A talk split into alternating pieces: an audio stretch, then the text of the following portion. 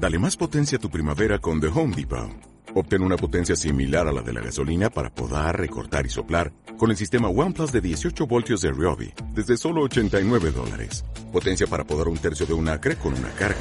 Potencia para recortar el césped que dura hasta dos horas. Y fuerza de soplado de 110 millas por hora. Todo con una batería intercambiable. Llévate el sistema inalámbrico OnePlus de 18 voltios de Ryobi. Solo en The Home Depot. Haces más. Logras más.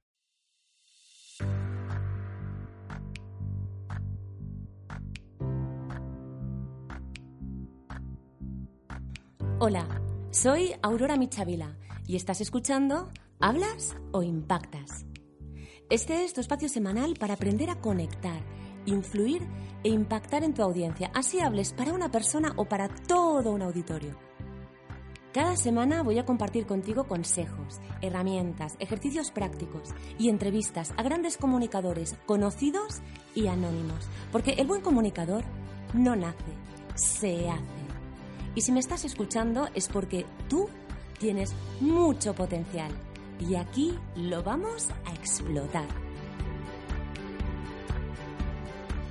Hola, hoy te quiero hablar de un tema que personalmente me fascina, porque todo lo que sea conocer en más profundidad la naturaleza humana, no sé a ti, pero a mí me genera una curiosidad insaciable.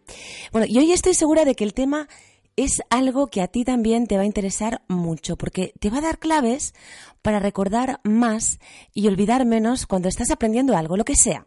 Lo que sea que tengas entre manos. Y también, ojo, cuando quieras que tu audiencia, es decir, esas personas que van a estar escuchándote mientras hablas en público, ellos, esa gran masa, bueno, pues ellos eh, también podrán recordar mejor lo que tratas de, de contarles. Y a ver, yo supongo que no te sorprende en absoluto que te diga que cuando terminas una presentación, una conferencia o el formato que sea, pues que se recuerdan muy poquitas cosas. Y, tú sabes que además no siempre son las más importantes para ti, las que tú querías que se recordaran. Pero la cuestión es que, a ver, tú querías que con algo se quedaran, ¿no? Y ojo, que quedarse con algo no significa que lo entiendan en el momento, sino que sean capaces de recordarlo cuando tú ya no estés presente. Así que si eso es lo que tú quieres, nos conviene a todos por lo que nos toca a cada uno en nuestra vida personal y también en nuestra vida profesional cuando hablamos en público, pues nos corresponde entender qué es lo que se recuerda y por qué.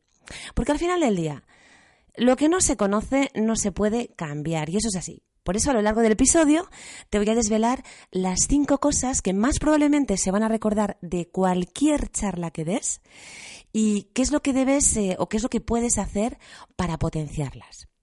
Y déjame que empiece compartiendo contigo unos datos importantes sobre la curva del olvido. Son datos a los que llegó en su día el psicólogo Hermann Ebbinghaus a través de, de, un experimento que además hizo él en primera persona. Bien, Hermann seleccionó una serie de sílabas que, no tenían sentido, que no tenían ninguna relación entre sí con el objetivo de repetirlas varias veces y de memorizarlas. Y eligió sílabas que no tuviesen sentido porque lo que quería era eliminar esa influencia que tiene a veces el significado de las palabras sobre la memoria. Quería ver cómo funcionaba la memoria per se. Bueno, ¿qué hizo? Pues hizo varias pruebas, pruebas de repetición, y fue controlando en cada una de esas pruebas las condiciones en las que iba repitiendo las sílabas de memoria. Es decir, controlaba el tiempo que había pasado desde que las repitió por primera vez, controlaba la cantidad de sílabas, sílabas que cada vez recordaba, etc. Y con su experimento llegó a dibujar una, una, curva muy clara del olvido, según la cual, y ojo que vas bueno, a flipar, no sé, yo creo que lo he contado más de una vez, eh, eh, el dato que te voy a pasar ahora, pero es flipante, ¿no? A ver, cuando aprendemos algo, resulta que tras pasar únicamente 20 minutos, que ya ves qué poquito es, tan solo retenemos ya el 58% de lo que aprendimos. Una hora después, o sea, una hora tras haberlo aprendido, ya solo recordamos el 44%. Y después de dos días, recordamos el 28%, entre el 28 y el 25%. ¿Cómo te quedas? Significa que un 75% lo olvidamos en aproximadamente 48 horas. Básicamente, las conclusiones a las que llegó Herman que además ojo que con el tiempo fueron confirmadas por numerosos psicólogos y, neurocientíficos, bueno, pues las conclusiones a las que llegó ayudaron a descubrir lo que hoy conocemos como la memoria de corto plazo, que es esa capacidad que tenemos las personas humanas, los seres humanos, de mantener información en nuestra cabeza, ojo, sin manipularla, durante un corto periodo de tiempo. Bien, pues una de las grandes conclusiones al respecto es decir, de, la información que podemos retener en ese corto espacio de tiempo, es que el número máximo de piezas de información que pueden ser recordadas de una vez son siete. Y ojo que he dicho el máximo. Por eso, cuando hablas en público, debes organizar muy bien tus ideas alrededor de muy, perdón, muy bien tu información, quiero decir, alrededor de muy pocas ideas. Porque lo que deseas que se recuerde, sobre todo, son esas ideas o esas conclusiones a las que tú llegas o quieres llegar. Y si bien siete es el máximo de cosas que se puede llegar a recordar, lo más probable es que la media esté entre dos y cuatro tras las primeras horas de tu charla. Y, fíjate que eh, una vez ya la has dado, es importante ese tiempo para ti porque es el momento en el que puede que esas personas que te estaban escuchando ya tomen decisiones importantes respecto a lo que les has contado. O puede que, que, lo que hagan es compartir lo que creen haber aprendido con otras personas. Y eso hace que tu mensaje vuele cuando tú no estés delante. Así que es realmente importante asegurarnos de que recuerdan al menos esas dos, tres, cuatro, cinco o hasta siete cosas. Bueno, hasta aquí has visto que se recuerdan pocas.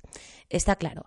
Eh, pero bueno, eso es parte de cómo funciona nuestro cerebro. Ahora bien, aunque esas, pongamos cuatro cosas que estás deseando que se recuerden, em, se recuerden, lo que tú quieres es que coincidan con tus ideas más importantes, pero lo cierto es que a menudo no es así y se recuerdan otras cosas. Y aquí es donde empieza el meollo de este episodio. ¿Cuáles son esas cosas que, que tienden a recordarse? Bueno, voy a compartir contigo algo que explica Bárbara Oakley que es una profesora de, profesora de ingeniería que resulta que sabe mucho, mucho también de neurociencia y de aprendizaje. Y mira, aprovecho, aprovecho y hago aquí un paréntesis porque me acabo de acordar que puedes escuchar sus teorías respecto al aprendizaje en una charla que dio hace unos meses, no sé si unos meses, un año máximo, en la plataforma de Aprendemos Juntos del BBVA. Y allí la tienes en versión de una hora y en versión cortita de cinco minutos. Plataforma, por cierto, que no sé si sabes, pero ha sido ganadora del Gran Premio Eficacia 2019. Y a mí, en este caso, me hace una ilusión especial, no solo porque es una iniciativa maravillosa, si no has visto los vídeos, por favor, métete y velos, pero también porque yo creé para esta plataforma el primer curso para enseñar a hablar en público a niños en casa y en las escuelas. Así que estoy feliz por ellos y también por mi aportación. Bueno, cierro este paréntesis, regreso a Bárbara Oakley. Y, a ver, te decía que ella explica muy bien que el cerebro es una máquina que nos ayuda a acumular aprendizajes a través de las conexiones que se llevan a cabo por los más de 100 billones, ojo, 100 billones con B de neuronas que tenemos ahí arriba. Y esas conexiones o esos enlaces son los que favorecen la memoria de largo plazo, es decir, que favorecen que la información se quede en nosotros. ¿Qué sucede? Pues que nuestra maquinaria es muy lista y entiende que la información que no usamos, la que no usas, es porque no la necesitas, así que se va fuera.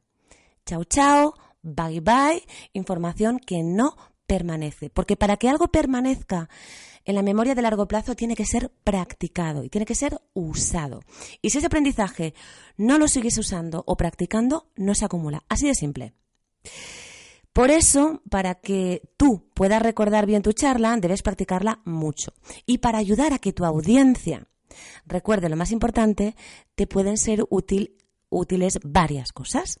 Por un lado, utilizar patrones de repetición. ¿Qué son los patrones de repetición? Bueno, pues es como si fueran los mantras. Piensa, por ejemplo, a ver, en el discurso de Martin Luther King, te suena, ¿no? El discurso que decía, I have a dream, I have a dream, I have a dream. Y lo repetía varias veces a lo largo del discurso. Y tras la charla, si tú lo sigues repitiendo mucho a lo largo de tu discurso, tras la charla, la gente lo va a repetir también en su cabeza. Es como esa canción que se te queda enganchada y que no te la puedes quitar. Y de tanta repetición, finalmente, se almacena en esa memoria de largo plazo. Así que nos interesan las repeticiones. Las recapitulaciones, por ejemplo, también son importantes cuando estás dando una charla. Regresar un poco a lo más importante que hemos dicho, porque es como otra forma, otra forma de repetir. Y por otro lado, y cambiando de tercio, eh, lo que puedes tratar de hacer también es que tu audiencia haga algo o sienta algo emocional potente a lo largo de tu charla, para que se lo lleven como si fuera una experiencia vivida. Porque lo cierto es que si experimentamos una reacción emocional, la que sea, sea miedo, sea rabia, sea alegría, sea eh, tristeza, la que sea, esa emoción pasa a ser parte de lo que se recuerda y hace que el aprendizaje se potencie y se almacene mejor en esa memoria de largo plazo. Por eso fíjate que experiencias como una boda, como un divorcio, como la muerte de un ser querido o la muerte de una mascota, pues eh, son, son inolvidables, porque son eventos que están ligados a emociones muy fuertes y los recordamos con mucha precisión de detalle y emocionalmente somos capaces de revivirlos. Así que, si seguimos el consejo de la neurociencia, es eh, interesante que involucres a tus audiencias haciéndoles sentirse partícipes pues em, bien eh, eh, en un juego o si no con una demostración de algo o utilizando el humor o si no compartiendo, por ejemplo, historias. Y aprovecho y hago un nuevo inciso aquí, porque no sé si lo sabes, pero ya tienes en mi web auroramichavila.com un curso básico gratuito de storytelling para que empieces a dar forma a esas historias que a lo mejor tienes en la cabeza y que nunca te has atrevido a acabar de, de crear o de formular, o sino que aprendas a convertir simples anécdotas que hoy cuando las cuentas no te están dando resultado y las conviertas en historias que sean verdaderamente inspiradoras. Porque recuerda esto, las explicaciones lógicas o las explicaciones racionales eh, por sí solas por sí mismas no producen recuerdos potentes. Tienen que estar conectadas a algo mucho más emocional. Bueno, y no sé si te has dado cuenta, pero ya te he desvelado dos de las cinco cosas que más se recuerdan cuando hablas en público, que son lo que más repites, por un lado, y por otro lado, lo que aquello que haces sentir o que hace sentir algo a tu audiencia en primera persona. Y fíjate que todo esto es por obra de las reglas de juego del cerebro, que no puedes cambiar, es que ni lo intentes, es así, son así. Pero lo que sí que puedes es aprender a gestionarlas, porque cuanto más las domines, más eh, veces vas a ganar la partida. Así que te interesa. Bueno, vamos con la tercera cosa que más se recuerda.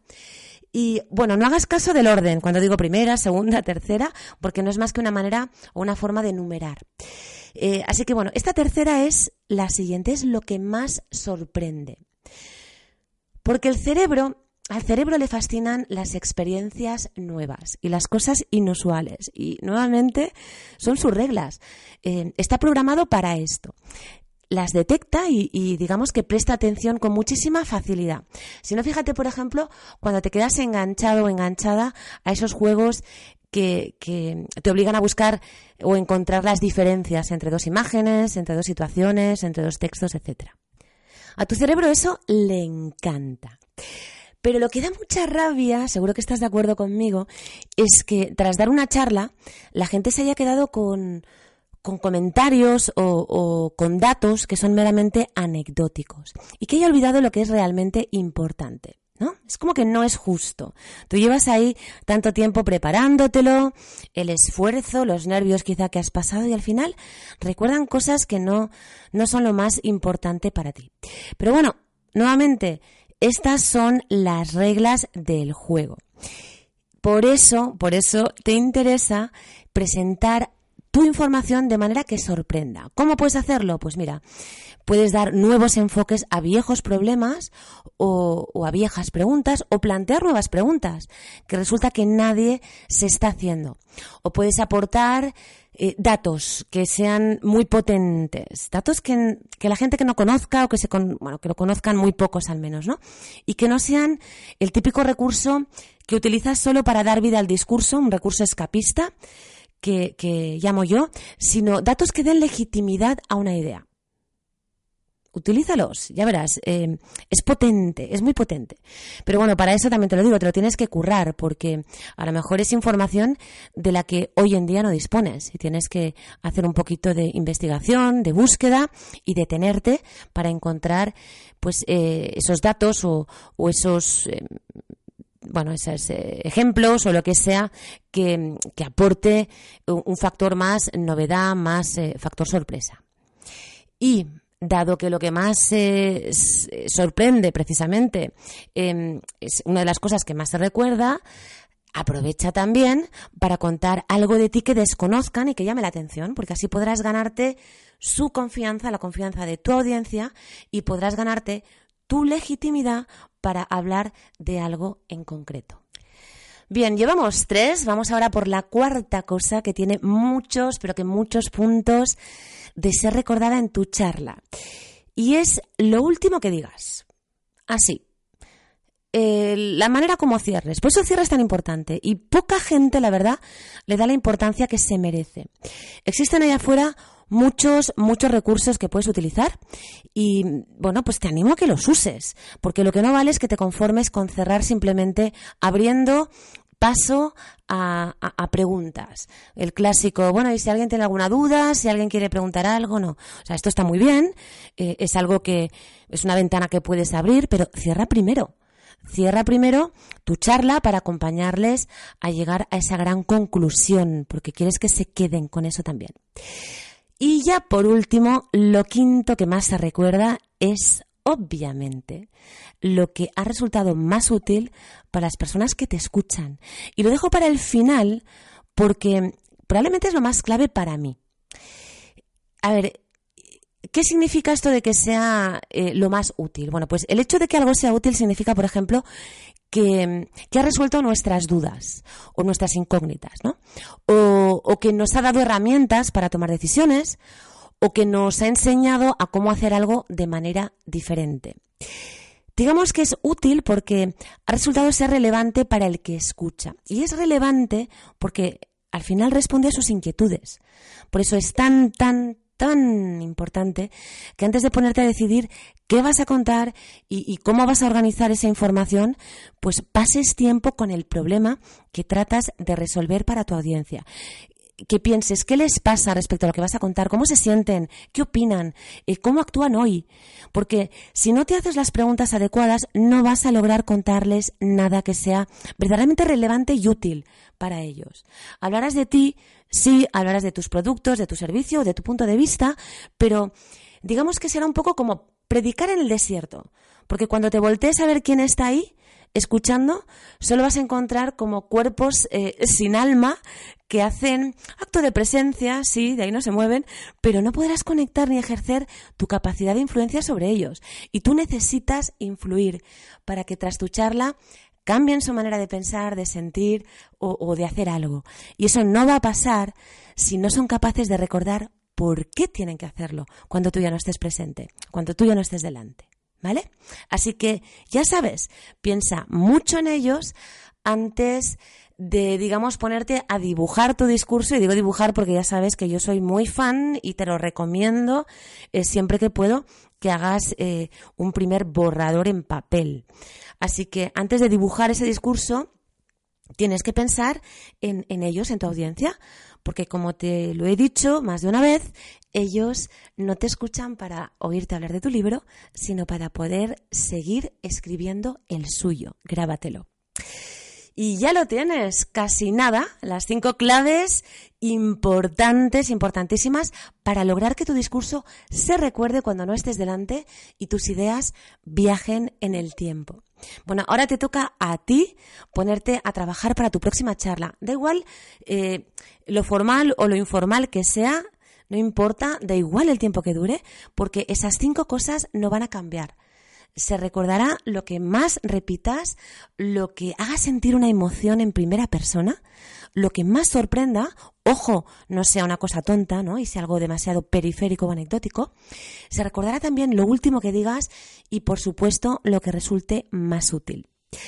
Ponte en acción, por favor, te lo pido, que ya sabes que en pocas horas habrás olvidado gran parte de lo que te he contado hoy.